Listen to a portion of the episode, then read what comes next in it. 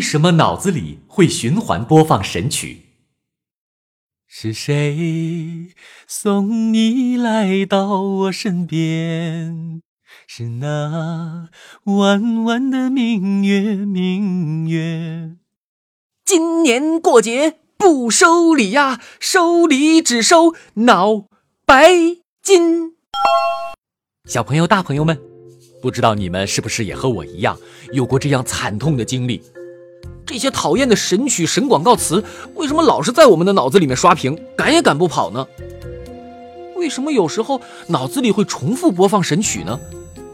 啊，到底是我的脑子瓦特了，还是这些音乐本身很邪恶呀？脑子反复播放神曲，在科学上有一个专门的术语，叫做不随意音乐意象。这个名字太复杂了，我们随意看看就好了。它还有一个通俗一点的名字，叫耳虫。总之，有一种耳虫的解释是，你的大脑自动播放神曲和你大脑的记忆功能有关。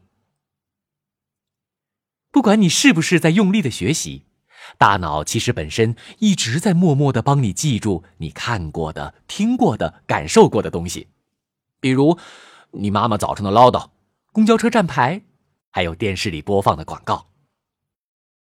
这种功能挺好用的，因为你不需要刻意的去记一样东西，大脑这个小秘书就帮你把资料都整理好了。这种功能就叫做不随意记忆。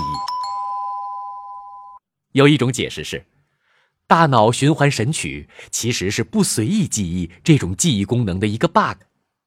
换句话说，这不是大脑故意的，而是它本来的设定就是有事儿没事儿回忆回忆这个，陶醉陶醉那个。只不过碰巧遇到了神曲，他入戏太深，不小心嗷的吼了出来，所以啊，你的感受特别强烈。那么，为什么大脑喜欢播放神曲，而不是诗歌、话剧或是别的东西呢？简单的说，人类的大脑容易记住神曲。人类在地球上的历史大概有二十万年左右。而人类创造出的文字的年龄才只有五千年左右。那么，在人类只会说话却不会写字的时候，他们要怎样才能把一件事方便的记住，然后告诉别人呢？答对了，就是靠唱歌。古时候的吟游诗人，相当于现代的电视、电脑，他们通过唱歌的方式为不识字的民众传播知识，娱乐大众。伟大的古希腊艺术家盲人荷马就是有名的吟游诗人。歌曲有旋律和节奏，如果把一句话唱出来，肯定比光说要带感，也容易记忆。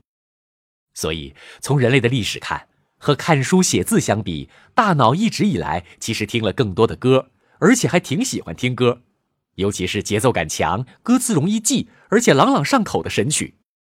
所以，难怪大脑听到神曲就会反复的哼唧了。山歌也是一种朗朗上口的交流方式，容易被大脑记住。什么情况下容易被神曲洗脑呢？这是不是一种病啊？简而言之，当你的大脑作业太少、压力太大，或者反复听神曲的时候，容易被神曲洗脑。如果你反复的听一段曲子，压力特别大，比如考试，或者心不在焉、两眼放空的话，你的大脑就很容易被神曲侵占了内存。但是别担心，这并不是一种病，百分之九十八的人都有被神曲洗脑的经历，许多人每周至少都有一次被神曲洗脑。女孩子比男孩子更容易被神曲洗脑。阿姨奶奶们爱跳广场舞，是不是？和女孩子容易受到耳虫影响有关呢。那么，怎样才能让这些神曲从脑子里面滚出呢？其实，能够钻到你脑子里的神曲有些共同特征，比如，它们一般都有歌词，而不是纯音乐，而且这些音乐都不是整首曲子，而是十五到三十秒的音乐片段。所以，有人建议多听听整首歌和纯音乐，神曲就会消失。当然，还有人建议多做一些数学题什么的，会让你大脑工作记忆的部分忙碌起来，你就听不到神曲了。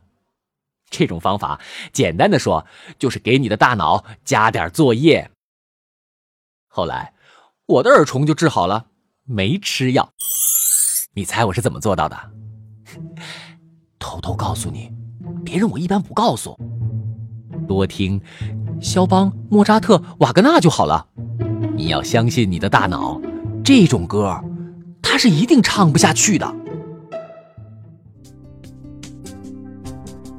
感谢环球科学杂志公稿，让孩子听到最前沿的科普知识。